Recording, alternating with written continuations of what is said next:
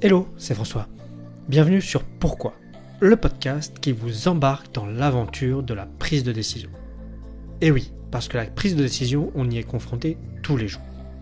Et je sais pas vous, mais moi, je me suis toujours posé la question de savoir comment on prend une bonne décision, comment on prend une mauvaise décision, et existe-t-il même une bonne ou mauvaise décision? Et donc, je suis parti à la rencontre d'entrepreneurs, artisans, artistes pour comprendre comment eux prennent tous les jours leurs décisions. On parle d'expérience, d'inspiration, de méthodologie. Et aujourd'hui, je vous embarque dans une toute nouvelle interview avec mon invité pour comprendre comment, au travers de son expérience, il prend ses décisions. Ah, et on se retrouve en fin d'épisode pour faire un petit débrief de ce qu'on a entendu aujourd'hui. Allez, je vous laisse sur l'épisode. Bonne écoute. Super, c'est parti. Prêt? Ah oui, je suis prêt. Bon bah Olivier, merci, Bonjour. merci de m'accueillir. C'est euh, des dispositions un peu particulières par rapport à mon podcast habituel, mais parce que euh, faut, faut que j'explique euh, très rapidement. euh, mais on va on va y venir. hein. Olivier, toi, t'es es, vidéaste euh, et tu vas nous décrire un peu ton métier, mais euh, tu m'accueilles là très gentiment dans ton studio et en plus on est filmé. Fait Bonjour à la caméra. Donc euh, donc c'est très très sympa. Euh, on va, ce podcast va être un peu particulier par rapport à ce que je fais d'habitude, parce qu'on va parler de toi, mais on va parler notamment d'un sujet qui t'intéresse, qui est un peu, je vais dire, déconnecté par rapport à ton métier, mais donc tu es très connaisseur, c'est la manipulation. Ouais. C'est ça. Mais avant qu'on rentre dans le sujet, je propose que euh, bah, peut-être tu te présentes qui tu es, Olivier. Alors qui je suis euh, Donc je suis euh, Olivier, 41 ans. Euh, je suis le dirigeant du Studio des Arts Numériques, qui est une agence de communication. On est spécialisé en production vidéo et photo pour les entreprises, mais on, a, on fait aussi des sites, euh, des sites, alors des sites vitrines, pour euh, parce qu'en fait on a pu remarquer qu'il suffisait pas de produire des vidéos, euh, qu'en général les, les gens après, enfin les clients ne savaient pas forcément quoi en faire. Donc on propose toute une solution d'accompagnement, euh, donc des entreprises dans leur, leur communication, mais vraiment orientée audiovisuel, photo vidéo. Et vous êtes dans le sud de Rennes, notamment avec un studio, euh, un studio photo et vidéo. En plus. Exactement. On a un grand studio vidéo de 100 mètres carrés, un studio photo de 165 mètres carrés qu'on propose à la location et qui peuvent nous servir aussi à faire des lives. Alors là, aujourd'hui, on n'est pas en live, Ouais. mais on aurait pu l'être sur euh, Teams ou euh, Google Meet. Et on propose aussi des solutions pour les entreprises pour euh, communiquer en live à, leurs euh, à leurs salariés, leurs collaborateurs. Et, et euh, ça, va rejoindre un peu notre sujet, mais euh, t'as pas été, euh, pour parler un peu plus de toi, pour comprendre d'où tu- viens, t'as pas toujours été euh, dans ce monde-là. Toi, tu as, eu une première carrière qui était tout à fait différente. Alors oui, parce que j'étais dans l'enseignement, j'étais professeur de français dans le secondaire pendant, pendant 11 ans, et je me suis reconverti en 2021. Euh, donc j'ai arrêté l'enseignement en 2021, en juin 2021, pour être euh, du coup entrepreneur. Et, et comment. euh, alors, ça va m'amener à deux questions. Mais une première question que j'aime bien poser en début de podcast comment tu te définis? C'est- C'est-à-dire comment Comment toi, aujourd'hui, quand tu dois te présenter à quelqu'un, tu te définis? Professionnellement? Ouais, professionnellement, ouais. Bah, Je dirais que je suis je suis, bah, dirigeant d'une agence de communication. C'est ça, entrepreneur, dirigeant d'une agence de communication. Et, ce qui- est intéressant, parce que euh, tu vois, on parlait euh, il y a deux, minutes là, de, ton changement de carrière. Euh, moi, d'habitude, mon podcast, c'est plutôt dirigé vers ce sujet-là, de comprendre pourquoi tu as, tu, as, tu as changé de carrière et comment tu prends tes décisions en tant que, chef d'entreprise. Et, je ne vais pas résister à la tentation de te demander bah, pourquoi, en fait, as, déjà, tu as, changé de carrière, en fait? Alors j'ai changé de carrière parce que plusieurs raisons. Déjà, je dois remercier mon, euh, mon associé Stéphane Le euh, qui m'a permis euh, donc d'investir autant dans, dans, ce- dans cet outil parce qu'il y a quand même beaucoup d'argent qui a été investi ici, qui m'a fait confiance pour pour co-créer avec lui cette agence. Et ensuite, j'a- j'avais un, un, petit ras-le-bol de l'enseignement. Alors, le, le truc avec l'enseignement, c'est que déjà, c'est. Alors, ça va en faire bondir certains, mais c'est finalement tout le temps un peu la même chose. C'est-à-dire qu'un professeur de 30 ans, un professeur de 50 ans, finalement, on a le même quotidien. On va au lycée, euh, on a les mêmes réunions, euh, les mêmes, euh, à peu près les mêmes projets, etc. Même si évidemment chaque jour est différent parce que euh, selon les élèves, euh, les choses peuvent être différentes. Mais à l'échelle de la vie, à l'échelle de la progression professionnelle, eh bien euh, finalement c'est c'est relativement linéaire. On sait exactement quelle grille de salaire, enfin selon la grille de salaire, on sait exactement quel salaire on aura, on sait à peu près euh, finalement quel métier on aura dans, euh, dans 20 ou 30 ans quand on commence euh, ce métier. Ce qui peut être rassurant, hein, c'est vrai que c'est rassurant et ça, ça plaît à plein de gens parce qu'ils peuvent s'épanouir euh, euh, évidemment dans ce métier-là et puis certains euh, vont avoir une progression ailleurs euh, dans leur vie, pro- euh, par exemple personnelle, dans leur passion, etc. Mais moi, je ressentais le besoin un petit peu de me mettre en danger professionnellement et de ne pas savoir où j'allais. Euh, J'avais envie de cette, de, de cette, cette idée de, euh, ben, finalement, je commence quelque chose et dans 3 ans, 5 ans, dans 10 ans, eh bien, je serai forcément euh, dans, ailleurs parce que euh, l'entreprise, c'est très mouvant, ça bouge beaucoup. Oh oui. Selon le recrutement, selon, selon les projets, selon les clients. Et déjà, là, en, en l'espace de deux ans et demi, eh bien, finalement, ma, ma conception, enfin, mes, mes projets ont déjà beaucoup évolué. Je ne fais pas du tout ce que je pensais faire il y a deux ans. Donc, euh, ça, c'est une dynamique que j'aime bien. Et euh, c'est pour ça que j'ai quitté l'enseignement. C'est pour, euh, voilà, un peu me challenger. Et voilà. Ok. C'est ma raison principale. Après, il y en a Ouais. d'autres, mais c'est la raison principale. Et, et, et je reviens sur cette expérience de, de- d'enseignement parce que, euh, euh, et on en vient à notre sujet du jour, qui est la manipulation, c'est, pardon, c'est dans ce contexte que tu as, euh, tu t'es, à- t'as commencé à te mettre dans ce sujet de la manipulation. Oui, alors c'est un sujet qui m'intéresse depuis longtemps parce que Mm. c'est euh, c'est extrêmement. euh, on entend, je- on n'entend pas trop les, bruits. C'est euh, les bruits là de toiture, de toiture avec le vent. On verra. Euh, alors, qu'est-ce que je voulais dire? C'est c'est- la manipulation, elle, elle est, elle est partout. Et c'est extrêmement puissant. C'est un outil, quand on sait l'utiliser, qui a, qui a un impact énorme sur les relations sociales, sur les, les décisions que peuvent prendre les personnes euh, dans notre intérêt ou dans notre désintérêt. Et donc, c'est euh, quelque chose qui m'a toujours intéressé. Et euh, euh, tenir une classe de 30 euh, jeunes de euh, 14, 15, euh, 15 15 ans qui n'ont euh, ils ont rien à secouer de ton, de ton cours, Euh, ils ont d'autres préoccupations, ils ont d'autres intérêts, et pendant une heure ou deux heures, on doit leur parler de Maupassant, de Victor Hugo, et euh, c'est franchement un challenge à chaque fois, à chaque heure, de réussir à embarquer toute une classe d'élèves autour d'un sujet qui a priori ne les intéresse pas du tout. Et euh, il y a différentes stratégies, les professeurs utilisent différentes stratégies. Il y a, euh, il y a ceux qui vont utiliser, euh, par exemple, l'effet gourou. On Mhm. s'approche un peu de la manipulation. Je connaissais une prof comme ça, qui avait une très forte personnalité Ouais. et qui réussissait à, à embarquer les élèves dans son environnement, dans, dans son monde, parce qu'elle avait une très forte personnalité Mhm. et ça suffisait pour bah, finalement impressionner les élèves. Il y a des professeurs qui vont jouer sur la rigidité. Euh, c'est-à-dire qu'ils appliquent le règlement à la lettre. Mais ce sont des personnes qui sont comme ça par nature, on peut pas se l'inventer. C'est-à-dire que c'est des personnes qui, euh, euh, vont être procédurières dans leur vie de tous les jours. C'est-à-dire que c'est des personnes qui appliquent le règlement de façon bête et méchante. Et quand, on, quand les élèves sentent bah, finalement que le professeur, froidement, il applique le règlement, c'est-à-dire que je rends pas le devoir, paf, la, sanction elle tombe, je fais pas ceci ou cela, la, la, la sanction tombe. Ça, ça peut fonctionner aussi ce, truc-là, d'être euh, voilà, d'appliquer froidement le règlement, mais alors il faut le faire vraiment parfaitement. Il faut, faut pas qu'il y ait une seule interstice. Euh, D'autres techniques, ça va être euh, par exemple sur euh, la maîtrise intellectuelle de son sujet. Ça, ça fonctionne aussi un petit peu. C'est-à-dire que on est tellement en maîtrise de son sujet qu'on on a une réputation dans l'établissement d'être euh, bah, d'être particulièrement cultivé, particulièrement connaisseur de son sujet.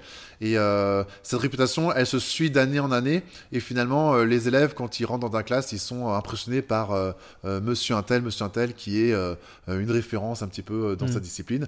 Ça peut se faire aussi. Ça peut se faire aussi. Je connaissais un professeur donc dans un lycée à Saint-Brieuc. J'avais assisté à l'un de ses cours. Et en fait, il avait une tellement bonne réputation auprès de l'institution que ça se reflétait dans sa classe. Il n'avait pas forcément besoin de beaucoup euh, D'autorité. euh, d'autorité dans la classe parce qu'il y avait une sorte d'autorité naturelle Ouais. euh, qui se dégageait euh, de sa personne. Et ça, c'est difficile, c'est- long à construire parce que bah, il faut, voilà, faut, acquérir un statut et ça se fait en général pas tout de suite, quoi. Ah oui, oui, Voilà. ça, ça met quelques années à. Ça met quelques faire. années. Donc il y a différentes, euh, différentes stratégies. Certains vont jouer sur euh, le côté un peu mamie. Ça, ça vient quelquefois avec l'âge.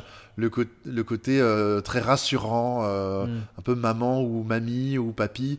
Euh, alors j'exagère un petit peu, hein. évidemment là je fais Oui, des gros sûr. raccourcis parce que C'est des- pas le sujet, mais c'est des, profils caractéristiques. Ouais, mais j'ai aussi une collègue qui était une amie qui jouait un petit peu cette carte-là. C'est-à-dire que elle prenait soin de ses, ses, élèves. J'ai failli dire enfants, mais c'est voilà, c'est un mm. petit peu un lapsus révélateur. Et bah, pareil, les, les, élèves appréciaient ce côté rassurant, peut-être un petit peu maternant de cette professeure. Ça fonctionnait aussi. Elle jouait sur la sympathie. Et puis, euh, bah, moi, euh, je me reconnaissais dans aucun de ces, aucun de ces schémas parce que je suis pas quelqu'un d'extrêmement euh, rigide. Et respecter le règlement à la lettre, je sais que j'y arriverai pas parce que, parce que je savais que les élèves allaient trouver des, façons, d'une façon ou d'une autre de, de, négocier et que j'allais j'allais me laisser avoir.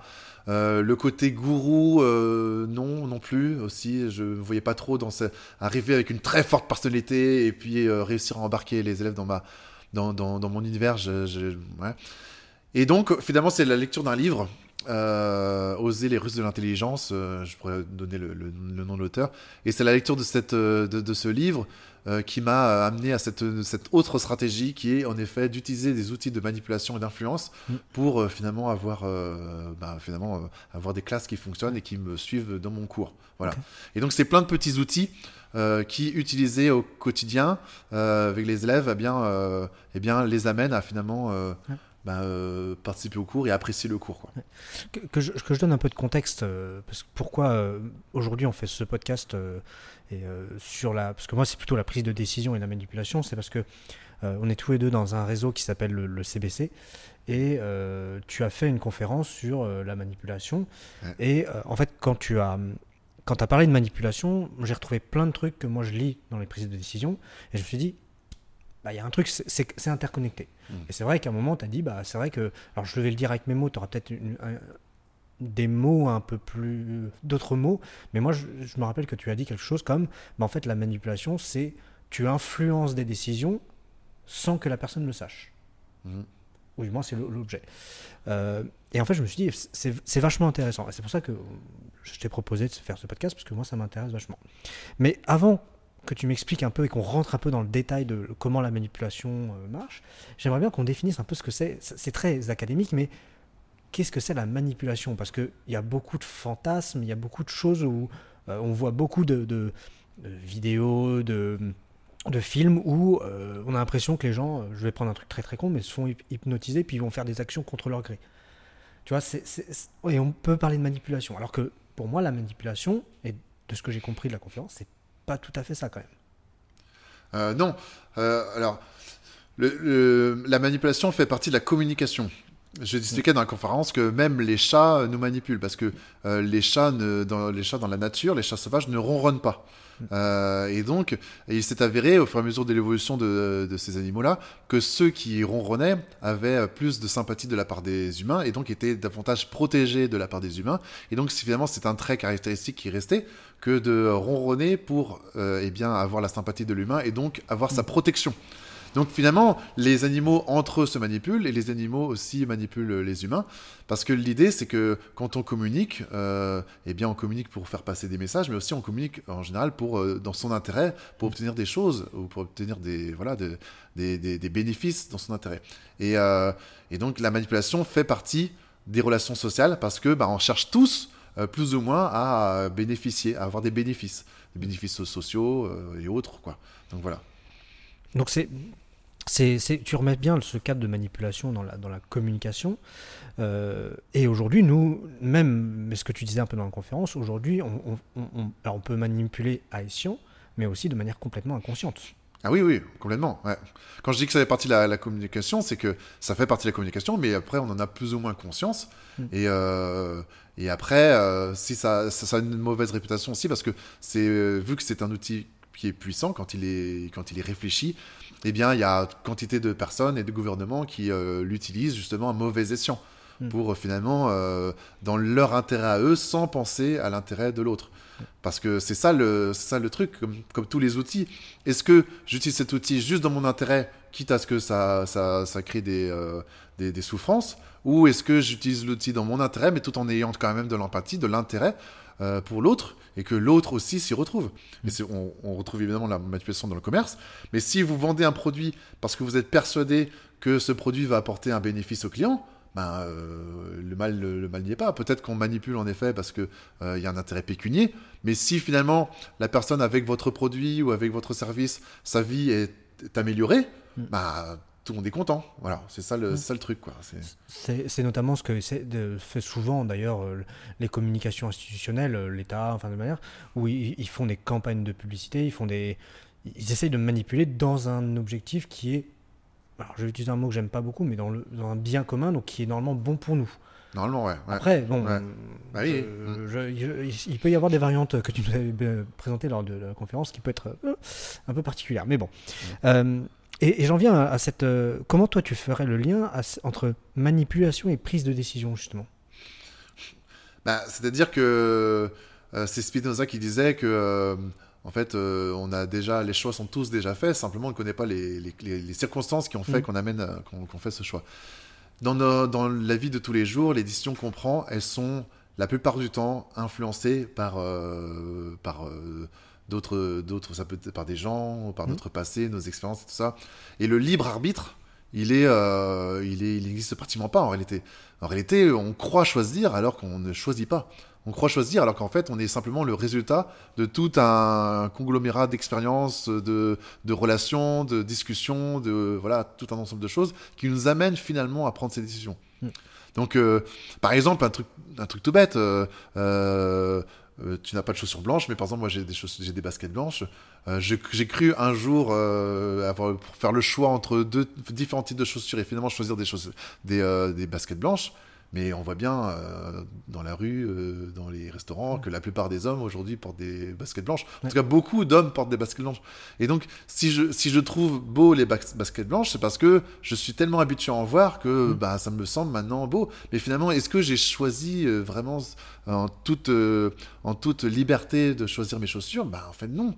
Parce que c'est la, la, la mode, c'est l'effet de groupe qui, qui, qui m'amène à faire ce choix. Mais ça, ça concerne dans tous les domaines. La plupart des choses qu'on choisit, en réalité, on est influencé. On est, euh, on est ouais, orienté à faire ce choix. Hmm. C'est effectivement comme tu dis, c'est, euh, je reprends ton, exemple sur les chaussures, c'est l'effet de mode où souvent on dit, euh, je, je, repense à un exemple très, très précis. Alors, ça, je vais donner un peu de mon opinion, mais euh, souvent on parle des Crocs, ces chaussures là en plastique. Euh, pendant très longtemps, ça a été les chaussures des Américains, euh, pas jolies et tout ça. Mm. Et aujourd'hui, c'est un outil de mode et il y en a certains qui trouvent ça très joli et tout. Après, on aime, on n'aime pas, moi je m'en fiche, mais c'est là où je reviens sur.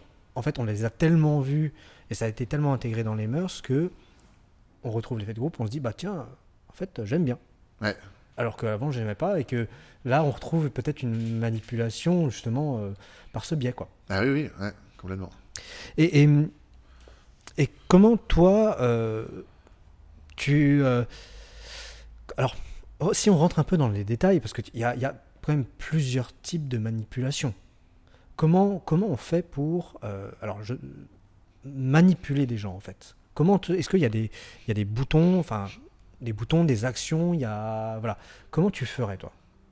Après, euh, il y, a différents degrés. Euh, oui, bien sûr. Euh, il y a la manipulation vraiment extrême, violente, mmh. qui amène, c'est ce que typiquement tout ce qui est dérive sectaire et tout ça, dictature et, autres. et en général, c'est la manipulation. Ce sont aussi les manipulations les plus efficaces, les plus spectaculaires, celles qui jouent sur la peur. typiquement, si je te, tu vas comprendre par ce petit, euh, ce petit, euh, cette, petite histoire, enfin ce, schéma. Ce, je trouve pas le mot. Euh, imagine là, je te dis, là il y a un gars qui part de Marseille, il vient pour te tuer. Hmm. Tu as, tu as peur, mais hmm. la peur, elle est pas, c'est pas une peur panique parce que il vient de Marseille, tu as le temps de te préparer. Hmm. Tu as le temps de te préparer. Donc, euh, tu as le temps de réfléchir à toutes les options qui, euh, qui se présentent à toi. Alors, est-ce que, euh, est-ce que je fuis? Est-ce que je vais m'armer? Est-ce que, est-ce que voilà, je vais me, cacher? Est-ce que je vais essayer de, comprendre pourquoi il veut me tuer, etc. Tu as le temps de réfléchir à toutes les options. Donc, finalement, là, c'est assez. Tu vois tu, fais exercer, tu, peux exercer ton intelligence. Par contre, je te dis, là, il y a en bas, il y, y, a un gars, là, il vient pour te tuer, il est en train de monter les escaliers. Et en fait, tu es complètement bloqué et euh, on peut faire ce qu'on veut de toi. C'est-à-dire que on te dit, euh, bah là, euh, François, cache-toi là, ou François, fais ceci, fais cela. Tu vas mm. tellement avoir peur que que finalement tu vas, tu vas, tu, ton cerveau va chercher l'issue et c'est très facile à partir de là, de, de te faire faire ce qu'on veut, parce qu'en fait, tu es Ouais. dans une peur panique. Et donc, c'est c'est ça, en fait. C'est c'est dans ce type de manipulation-là, extrême, on va jouer sur la peur, parce que la peur, c'est typique, ça fait déconnecter l'intelligence. C'est que c'est lié à plein de choses, en fait. C'est lié, c'est ce que je disais dans, dans la présentation, c'est lié à notre, notre époque préhistorique. On a vécu 200 000 ans parmi les animaux sauvages, dans des environnements qui étaient extrêmement euh, bah, difficiles, où la survie était, euh, était, euh, était compliquée, et que dans ces circonstances-là, les, les- les choix que l'on faisait, lorsqu'on avait extrêmement peur d'une bête qui arrivait, eh bien, le corps réagissait de façon instinctive. Mm. Il déconnectait l'intelligence pour faire quelque chose, parce que finalement, c'est, c'est, c'est- on est plus proche de la survie quand on fait les choses sans réfléchir, parce que on a peur et on fait quelque chose sans réfléchir. Tu vois? Mais c'est, en fait, c'est lié à ça, en fait. C'est, c'est dans notre génome. Mm. C'est que quand on a extrêmement peur, l'intelligence, elle est déconnectée. On ne peut Mm. pas réfléchir et avoir peur en même temps. Et à une époque, ça nous a sauvé la vie. Parce que euh, ben, euh, vous avez peur, vous courez. Le, le cerveau, il réfléchit même pas. On court, ou on se cache, ou on est tétanisé, etc. Et on avait plus de chances de survivre que si on prend le temps de réfléchir et, et machin. Et là, celui qui prend le temps de, réfléchir, il se fait, euh, il se fait becter par, euh, par, la- par le- l'animal sauvage. Tu vois? Et vu que ce, ce- ce truc-là, ce réflexe de- instinctif, il est resté en nous, eh bien, quelqu'un qui arrive à vous faire suffisamment peur, eh bien, il vous fait déconnecter euh, l'intelligence et l'esprit critique, et à partir de là, ben, vous êtes, vous êtes, euh, vous êtes fragile, vous êtes fragilisé, parce que on profite à ce moment-là de ce moment-là.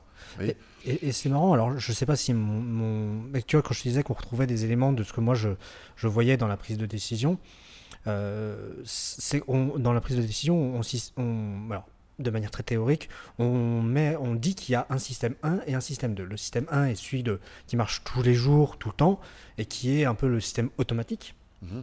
Et le système 2, c'est le système qui ne marche pas de manière de tout temps, ce qui est convoqué et qui va, euh, voilà, quand, si je te pose un, problème de maths très compliqué, qui va prendre le temps de réfléchir. Et voilà. Lui est beaucoup plus consommateur d'énergie et tout ça, donc il n'est pas tout le temps actif.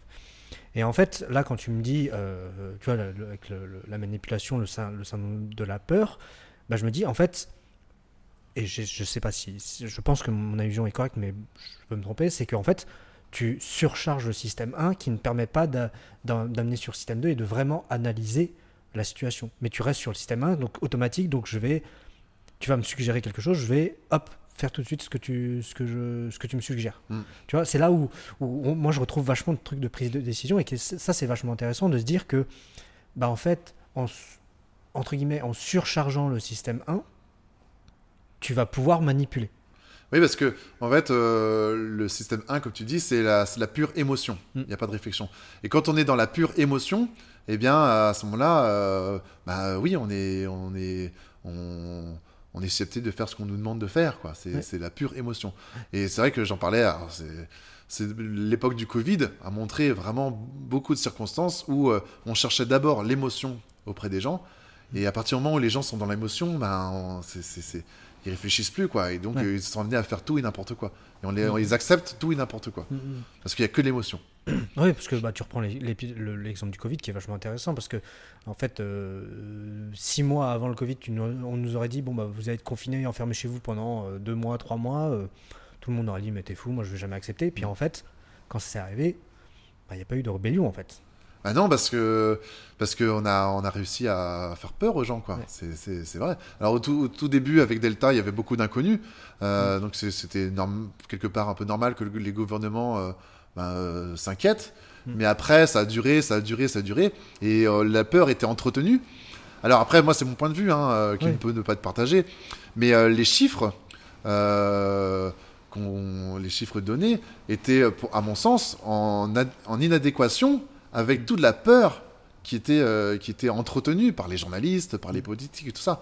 Et, euh, et voilà quoi, c'est ça Ouais. que. Puis ça me fait penser d'ailleurs, et on, on revient sur d'autres sujets de manipulation, que tu montrais euh, la manipulation un peu par les chiffres et par les courbes graphiques. Je me rappelle d'un, moment que dans ta Oui. présentation, tu, tu présentais ça comme quoi, euh, alors je sais plus dans quel événement c'était, euh, ça représentait les courbes, mais, mais tu nous montrais les, les perspectives des, sur les courbes et, et comme quoi, bah, en fait, euh, on peut manipuler euh, des gens à travers des, inf- des infos en, en mettant certaines perspectives. euh, bah, Ah Oui, parce que les, avec les chiffres, c'est extrêmement facile de manipuler et aussi avec les graphiques. J'ai expliqué Mm. ça. Alors, il y a des, des vidéos très bien sur Internet qui montrent comment on manipule par les, par les graphiques.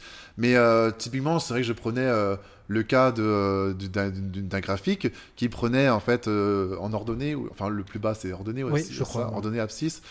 Euh, L'ordonnée c'était 0, l'abscisse c'était 5000. Et euh, ensuite, euh, sur l'axe horizontal, c'était relativement réduit. Et donc, quand il montrait la courbe des, des contaminations, ça passait de 200 à 5000 en deux mois. Et en fait, la courbe faisait une ascension euh, vertigineuse sur le graphique. Et évidemment, on montre ça. Regardez la courbe des contaminations, comment elle augmente. C'est c'est- horrible. on va tous mourir. Et quand on voit une courbe comme ça qui monte de phase à, je sais pas, à 80 degrés, on se dit, bah oui, en effet, c'est catastrophique. Quand est-ce que ça va s'arrêter? Mais il faut comprendre que le graphique, il était de 0 à 5000. Donc, il n'était pas à l'échelle de la population générale. Parce que, évidemment, que si on fait le, même graphique sur de 0 à 67 millions, bah, on se rendrait compte que c'est rien du tout. Parce qu'un graphique sur de 0 à 67 millions, ben, en 0 à 5000, c'est c'est- c'est finalement rien. Et puis aussi, l'axe horizontal, si on l'étire, ben, finalement, cette courbe vertigineuse n'en est plus, puisque en fait, on, au lieu de, de concentrer sur 3 cm un an, on fait euh, 3 cm de graphique. C'est cette fois-ci, cette même année, on les tire sur euh, 10 cm. Le graphique n'a plus du tout la même allure, puisque cette fois-ci, la courbe, au lieu d'être vertigineuse, ben, c'est une courbe qui monte de façon plus régulière. Et, euh, et ça, euh, ça, les graphiques, il faut tout le temps s'en méfier. Et après, les, graphiques, les camemberts, euh, vous savez, les camemberts, là, quand on voit le, avec euh, différents morceaux, Ouais. il faut, quand ils sont en 3D, le morceau de devant, il paraît plus grand, évidemment, que le morceau de derrière. Puisque bah, quand on est en 3D, un camembert en 3D, l'avant-plan est plus important que l'arrière-plan. Donc si on veut mettre quelque chose en valeur, il suffit de tourner le camembert. C'est exactement le même camembert, hein. mais les 20%, au lieu de les mettre au fond, vous les mettez devant, et du coup, bah, ils paraissent plus grands. Ça, c'est Ouais. l'effet de perspective. Ouais. Donc, euh, et euh, il y a plein de, sites de, de, de, de, de- de situations comme ça où, avec des graphiques, des camemberts des, et autres diagrammes dans Mm. tous les sens, on peut manipuler les chiffres, leur donner une, une représenta- représentation euh, impressionnante. Et y y a, hum, c'est très marrant parce que, tu vois, moi je, voyais que dans la, dans, dans la euh, comme quoi la manipulation, enfin, avant que je donne mon exemple, la manipulation peut arriver par plein de biais. Et c'est ça que je trouve ça, je trouve ça hyper intéressant parce que euh, bah là, tu vois, on a parlé bah, de, peur, on a parlé de graphique, on a parlé de chiffres. Pareil, je pourrais donner un exemple qui est ce qu'on appelle l'ancrage par le prix ou par le nombre, qui est que si de- demain on négocie quelque chose, euh, si je te donne d'abord un premier chiffre qui est par exemple 200, en fait toi ça va s'ancrer en toi et derrière tu vas négocier autour de ce chiffre. Alors sauf si bien sûr il y a une dissonance particulière entre ce que tu souhaitais vraiment, si tu souhaitais 1 et que je te donne 100, bon bah ça va pas marcher, mais si tu avais dans l'idée de, de- dans ces prix-là aussi sans idée précise, bah en fait si je te donne un prix en premier, tu vas être ancré et tu vas, tu vas être pour moi manipulé pour raisonner autour de ce chiffre. Bah oui, bah, c'est ce qui s'est passé avec, par exemple, euh, ça c'est un petit exemple avec euh, Bruno Le Maire, quand il a, il a convenu avec le patron de Total, qui s'appelle, euh, je sais plus comment il s'appelle, le patron de Total, ils ont convenu que le prix de l'essence ne dépasserait pas 2 euros. Mais en fait, c'est- manipulatoire aussi cette histoire. Parce que, euh, imaginez, un gouvernement se dit, là, les, les gens commencent à râler, euh, la- l'ambiance sociale devient délétère à partir de 1,8, 1,85, euh, 1,9€. Voilà. Et donc, quand on dit aux gens, non mais vous inquiétez pas, euh, ça va pas, ça va pas dépasser 2 euros. Et ben, à partir de là, le prix de l'essence pourrait être à 1,980€ jusqu'à la fin de l'année, les gens vont pas râler. Parce Mm. que, non mais c'est bon, voilà, on, ça va pas aller au-delà de 2 euros, donc euh, voilà. Alors que si on n'avait pas dit ça, eh bien les gens auraient râlé. Tu, et tu vois ce que je veux dire? Ouais. C'est- super fin ça comme, comme histoire. Et ils sont loin d'être bêtes. Et quelque chose me dit que il est tout à fait probable qu'en fait ils savaient très bien que le, dé- le, le- le prix du baril ne dépasserait pas, enfin le prix du baril ne dépasserait pas un chiffre, euh, tu vois, Précis, ouais. euh, qui, qui, qui ferait l'essence à plus de 2 euros. Et en fait ils se disent, mais finalement, en justement, on sait très bien que d'ici la fin de l'année, au vu de ce qui va se passer, ça va pas se passer de litres, euh, 2 euros le litre. Mais justement, on va promettre, on va faire cette promesse, vous inquiétez pas, ça va pas se dépasser de 2 euros le litre, et du coup, bah, les gens, euh, ça va, ils sont rassurés, quoi. Ouais. Alors que sans avoir dit ça, les gens ils commencent à râler à 1 euro, 1 euro 9.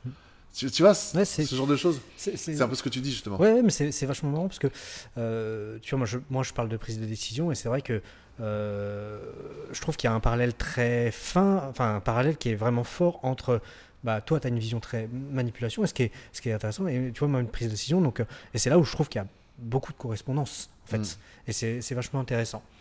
Euh, je, reviens parce que tu, tu vois, tu, on parlait de manipulation par la peur, manipulation par les chiffres, euh, manipulation par, Il y a plein de biais, mais en fait, euh, on pourrait aussi manipuler euh, par, par plein d'autres biais, par du visuel, par de la couleur. Il y a tout un tas de, de, de, manières de manipuler en fait. Ah oui, oui, ouais. Est-ce que tu en, connais Tu pourrais nous donner les, les, quelques grandes que toi tu connais, qui sont voilà, peut-être utilisées dans, dans, la vie de tous les jours, des choses comme ça bah oui, évidemment, il y en a plusieurs. Euh, mais euh, dans quel domaine? On va dire dans la vie courante, ce qui va nous intéresser tous. Dans le commerce ou la Ouais, dans le commerce par exemple. Euh, dans le dans le commerce, il faudrait que ce faudrait un peu un peu précis parce que là comme ça, bon, dans, dans la vie courante. Par exemple, le, j'en parlais, euh, le toucher, c'est extrêmement fort. Mm. Euh, quand quelqu'un vous touche, euh, il crée avec vous une connexion et c'est difficile de, se libérer de quelqu'un qui, qui, vous a touché. Parce qu'en fait, le, contact peau à peau, il faut chercher le peau à peau, eh bien, bah, ça, crée une sorte de dépendance affective, une sorte de. Alors, mm. euh, c'est pour ça qu'il y a des gens, euh, ils vont vous, euh, vous saluer et rester une seconde de plus ou deux secondes de plus à vous serrer la main. Ça suffit. Mm. Ou simplement toucher l'épaule. Et voilà. C'est pas tripoter, hein, c'est juste un contact physique. Ça, ça marche très bien. Ce qu'on connaît aussi très bien, c'est la règle de la réciprocité. C'est quand on vous doit quelque chose, se sentir coupable, se sentir redevable. Mm. Quelqu'un vous donne quelque chose et vous vous donne un service et après vous vous sentez redevable. Et ça, les entreprises le font très bien. Par exemple, il y avait des tests comme ça qui étaient menés euh, où, euh, on vendait des pizzas euh, dans un intermarché. Et puis, il y avait plusieurs tests. Alors, vous, le, commercial, à l'entrée du magasin, ils vont dire Bonjour, monsieur, en vous touchant l'épaule, nous vendons des, des pizzerias au fond du magasin. Allez-y, elles, elles sont excellentes, vous allez voir, vous allez vous régaler. Donc, le toucher, ça avait beaucoup d'importance. Et aussi, donner un morceau de pizza. Euh, bonjour monsieur, euh, euh, voici un morceau de pizza, voilà, allez-y, goûtez-le. et donc vous les avez en entière au fond du magasin. Et en fait, le fait de nous donner quelque chose, eh bien, on se sent redevable.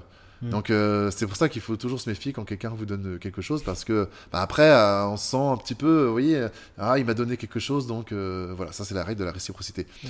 Après, euh, euh, par exemple, euh, toujours cette même pizza, donc vous avez vous me demandez, mais combien coûte cette pizza? Ah, les pizzas coûtent 30 euros. Ah, 30 euros. Ah oui, non, excusez-moi, monsieur, non, je, non, je vous dis n'importe quoi. Elles coûtent 15 euros les pizzas. Ah oui, d'accord, c'est pas le jeu. Et en fait, là, c'est ce qu'on appelle le pied dans la porte. C'est que c'est qu'on donne un chiffre très élevé. Du coup, c'est un peu ce que tu disais, on se fait une représentation, c'est trop cher. Et puis, euh, ah, finalement, non, c'est 15 euros. Bon, ah, ok, finalement, c'est pas assez cher que ça. Alors qu'on aurait dit d'emblée 15 euros. Ah, c'est quand même cher pour 15 euros pour mm. une pizza. Mais ils sont dit 30 au départ, voilà.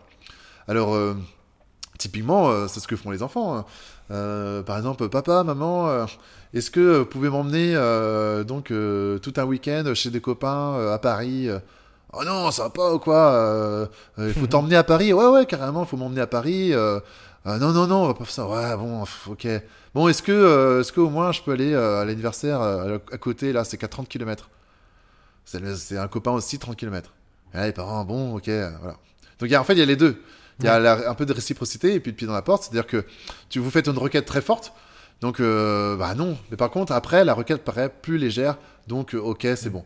Et puis la, règle aussi, un petit peu de réciprocité, c'est-à-dire que il fait, l'enfant fait la concession, bon, ok, bon, est-ce que au moins, voilà ben, du coup, tu, as concédé euh, de, de, 10 minutes à requête, du coup, moi, je veux concéder de l'accepter. Euh, ça, c'est entre autres, quoi. C'est hum, là, c'est vrai qu'on parle de, vie courante, mais c'est un domaine qui est aussi complètement applicable dans le domaine des, entreprises aussi, hein, et qui marche beaucoup aussi dans le domaine des entreprises. Ah oui, oui. Ça, ça, se développe beaucoup. Alors, tu vois, moi, j'aime bien parler de, de quand pour les décisions. Euh, les décisions euh, notamment impactantes des entreprises, euh, par exemple des acquisitions, des cessions, des, gros conseils d'administration. Et en fait, il y a toutes ces règles-là qui peuvent s'appliquer euh, mm. parce qu'on est dans la, dans la relation humaine. Ah oui, complètement. Et, j'avance un peu sur le, thème parce que c'est vrai que là on dit, et c'était ma question, un peu volontaire de comment on manipule. Et, mais est-ce que ma, deuxième question c'est est-ce qu'on peut s'en prémunir de la manipulation? Ah oui, c'est d'ailleurs ce que dit Robert Cialdini, euh, qui est un, c'est celui qui a écrit le livre euh, euh, Influence et manipulation. C'est une des bibles de, dans ce métier-là.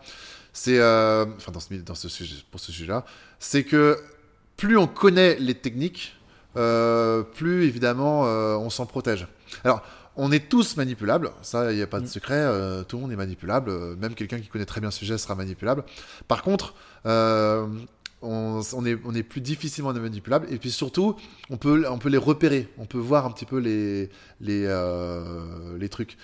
Et, euh, et typiquement, euh, typiquement, par exemple, il y a eu des expériences menées dans les années 60-70, parce que aux États-Unis, les, universités américaines, Yale, Harvard, ça, ont beaucoup réfléchi sur le nazisme et, comment ça se fait qu'une population éclairée, la population allemande, qui était loin d'être bête, hein, euh, faut, comprendre ça, comment elle a pu s'embarquer dans un, dans un délire comme ça euh, euh, extrêmement violent, et comment elle a pu autant se faire manipuler. Et le traumatisme a été énorme, évidemment pour la population allemande, mais aussi pour... Ben, la population mondiale de, se rendre compte que finalement, assez facilement, un individu, au départ seul, peut finalement entraîner toute une société dans des, dans des mm. violences et des, euh, et des, euh, des, abominations. Et euh, par exemple, alors on connaît tous l'expérience de, de Milgram, l'expérience mm. d'autorité, mais il y en a une autre, c'est l'expérience de Stanford, alors qui est un petit peu controversée, mais je pense qu'elle est intéressante quand même. C'est c'est comment, selon, votre, selon le, selon votre métier, vous allez être, euh, votre comportement va changer. Selon les, mm. responsabilités qu'on vous donne, votre comportement va changer. Et donc, euh, l'essence de, Stanford, c'est que c'est un professeur d'université qui avait donné des rôles. Euh, oula, il y a quand même beaucoup de bruit là. On a une tempête. en plus, c'est vrai que c'est une tempête. Hein, ah on s'excuse pour le bruit occasionné, mais. ça se peut qu'on entende. par exemple, donc, cette de Stanford, c'est qu'un professeur, il a, il a dit en début d'année en fin d'année, on va faire une expérience où euh, certains seront euh, euh, geôliers, d'autres seront prisonniers hmm. et d'autres seront voilà administrateurs d'une prison que je vais constituer dans l'université. Et il avait fait ça de façon complètement aléatoire. Il, parce que justement, il avait, donné les rôles en début d'année de façon à ce qu'il ne puisse pas être lui-même influencé par sa connaissance des étudiants. Et, et donc, plus tard dans l'année, il a en effet reconstitué une prison avec des barreaux, avec des, des tenues, etc. Et il s'est avéré que les personnes qui avaient le rôle de, tortionnaire, de geôlier, commençaient pour certains à adopter des comportements violents. Hmm. Euh, alors ça, ça, passait par des petites choses, euh, euh, des remarques, des réflexions, des rires, un humour plus que, plus que bizarre. Et il a remarqué aussi que de l'autre côté, ceux qui étaient donc avaient le rôle de, de victimes, eh bien développaient des troubles de persécution hmm. et leur, leur, leur, personnalité aussi changeait. Et donc, cette expérience-là a montré que, que dans un système euh, dictatorial, lorsque vous vous retrouvez en position d'être euh, tortionnaire, eh bien finalement, vous allez, euh, vous allez changer et vous, votre personnalité va changer parce que finalement, vous êtes amené par les événements à, à voilà, évoluer avec, avec les, responsabilités qu'on vous donne. Donc, c'est pour ça que, alors ce qu'on appelle aussi la caractérisation, c'est qu'on vous attribue à une qualité et puis bah, finalement, euh, vous voulez coller à cette, cette qualité qu'on vous donne. Et euh, bah, finalement, le fait de connaître cette expérience fait que le jour où on vous, euh, on vous dit Ah bah tiens, du coup, là, je te propose d'être président de l'association et tu as des nouvelles responsabilités, tu fais. Du, voilà, maintenant c'est ton nouveau. tes nouvelles responsabilités. Eh bien, se dire attention, c'est pas parce que j'ai cette nouvelle responsabilité, c'est pas parce que je, je fais qu'on me confie cette responsabilité que pour autant je vais changer et je vais, euh, je vais, euh, mm. voilà, je vais euh, me transformer. Je vais garder ma nature profonde, je vais garder mon libre arbitre, je vais garder voilà ma mes caractéristiques profondes malgré eh bien ce nouveau statut qu'on m'a donné. Mm. Et on connaît plein de gens qui tant qu'ils sont quand, tant qu'ils ne sont pas en responsabilité, ce sont des gens adorables. Et puis quand ils, quand ils, viennent, deviennent responsables, quand ils deviennent managers, ça devient des, euh, des, tortionnaires. Et pourquoi ce ne sont pas des mauvaises personnes? C'est juste que, c'est juste que bah, le, le, nouveau statut les transforme. Et ça, c'est l'essence de Stanford. Et, euh, et donc, pour ne pas se faire avoir par ça, le fait de la connaître fait que justement, on, fait attention. Pareil pour l'essence de Milgram et autres. Donc il y a vraiment en, alors je ne veux pas dire on peut pas se faire manipuler, mais on peut éviter d'être manipulé ou voir les schémas de manipulation ouais. quand on connaît bien le, quand on, connaît les schémas en fait, et on peut les repérer et les, identifier et les éviter. C'est ça. Moi, je regrette toujours que dans l'éducation nationale, il n'y ait pas des cours qui soient donnés sur la manipulation parce que ça permettrait d'éviter de, vraiment d'énormes conséquences dramatiques pour, euh, pour euh, des hommes, des femmes. Euh, parce que combien de femmes se font manipuler par, par un compagnon et puis au début, elles, elles rentrent dans le schéma et puis à la fin, ça devient de la violence conjugale. Alors, femmes et hommes, évidemment. Alors que parfois, il y a des choses qui seraient repérables si on les connaissait. Hmm si on les connaissait. Et peut-être que, alors je dis, je dis pas que c'est une solution, hein, mais peut-être que pour certaines personnes, du moins, le fait de, se rendre compte des procédés qui sont utilisés euh, contre mon intérêt, le fait de se rendre compte de ce procédé pour le nommer, en fait, nommer les choses, ça permet aussi de, s'en détacher et de s'en protéger et de se dire, mais là, il, fait comme ça, il fait comme ça, il fait comme ça, mais ça me rappelle tel schéma, tel schéma de manipulation. Et peut-être que euh, dans certaines situations, ça permettrait de justement de, se mettre en retrait, de se dire bon voilà non, je vois le truc arriver, je vois ce qu'il essaie de faire et euh, voilà, je, fuis. Et, la dernière remarque question que j'aurais, puisqu'on aura déjà bien introduit le sujet, parce que je pense qu'on en pourrait en parler tous les deux pas mal de temps, c'est parce que là on parle beaucoup de la manipulation dans des contextes un peu négatifs, une volonté négative, mais en fait la manipulation n'est pas que négative. Non, non, non, bien sûr que non. Euh... Ah non, non, non. Euh. C'est quelque chose qui, qui, euh, il y, a des, y a des dérives négatives, mais comme ce que tu disais tout à l'heure, c'est il y a des outils. C'est un outil qui a un usage négatif parce que la plupart du temps il est connu pour être euh, négatif, mais on, en parlait un tout petit peu, mais ça a aussi des, usages très positifs, une volonté de bien faire ou de bien orienter les gens, de voilà, de, de vraiment euh, une bonne intention initiale. Bah oui, par exemple, je peux donner le, les circonstances euh, dans l'enseignement, par exemple. Euh, par exemple, moi, ça m'est arrivé, on est dans, dans, une classe et puis un élève fait du bavarde, il est, il est insupportable, c'est compliqué, il dérange le cours. Mm. Et donc, je peux l'exclure de cours, donc accompagné de, du délégué classe. Et puis, en fin de cours, je lui demande de lui parler. Et je vais avoir un ton sec, un ton sévère. Là, il faut que je te parle. Donc, devant les copains, voilà, euh, ils le voient. Et euh, donc, euh, le cours, donc, ça, c'est la fin du cours. Et à ce moment-là, changement de, de, ton, rupture de ton. Là, je m'adoucis, je m'assois à, sa, à son niveau. Mmh. Par exemple, s'il est assis ou debout, enfin bref. C'est-à-dire que je me mets au même niveau. Et là, je change de ton, rupture de ton. Et donc ça, ça c'est un procédé de manipulation, hein, les ruptures comme ça de ton, parce que ça, ça déconcerte. Et puis, euh, bon bah écoute, là, il euh, y a un problème là. Mais juste, il y a un problème là. L'amener à réfléchir. Comment ça? Bah, tu sais bien ce qui s'est passé aujourd'hui, aujourd'hui tu babardais. Ouais. Et en fait, dans la discussion, eh bien, euh, finalement, déjà là, on crée quelque chose, on crée une connexion. Et après, lui dire, bon, écoute, je sais bien que tu es quelqu'un d'intelligent, franchement, là-dessus, j'en ai parfaitement conscience. Donc là, on fait de la caractérisation, on le, dit qu'il est intelligent. Quelqu'un à, qui on dit euh, qu'il est intelligent, il ne veut pas décevoir. Il peut pas. C'est compliqué après de faire l'idiot quand on a l'image de quelqu'un d'intelligent. Euh, donc là, c'est de la caractérisation, c'est un, un, procédé. Donc euh, voilà, je, sais que tu es quelqu'un d'intelligent et pourtant, là, aujourd'hui, bah, tu, tu, tu, bavardes, tu fais n'importe quoi, tu me déranges.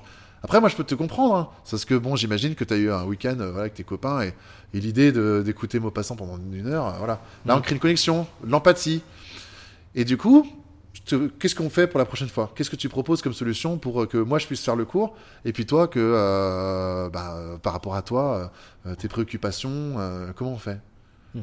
Et lui laisser la liberté de, bah, de choisir un petit peu la, la solution.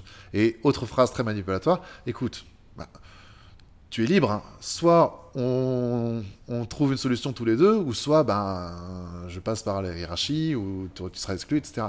Tu es libre d'eux, ça c'est très manipulatoire.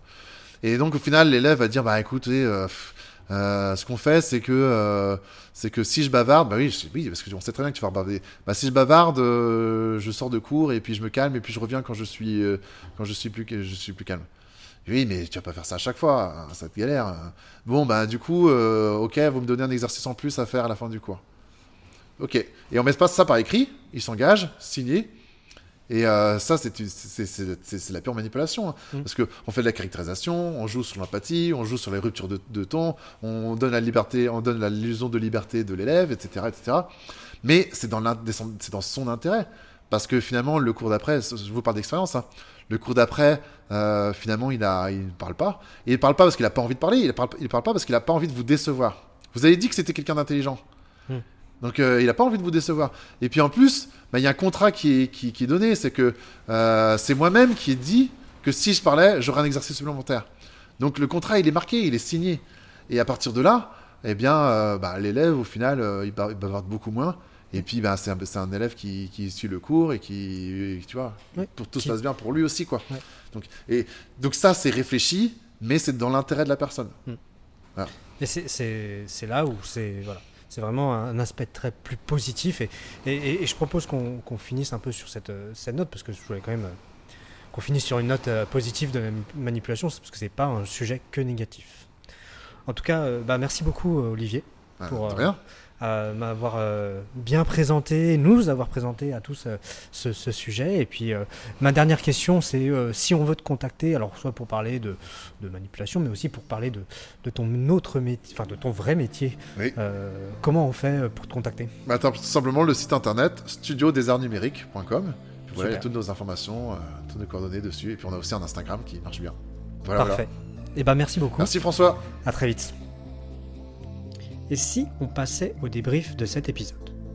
Vous en avez l'habitude maintenant. À chaque fin d'épisode, j'aime bien revenir sur quelques points qui m'ont marqué.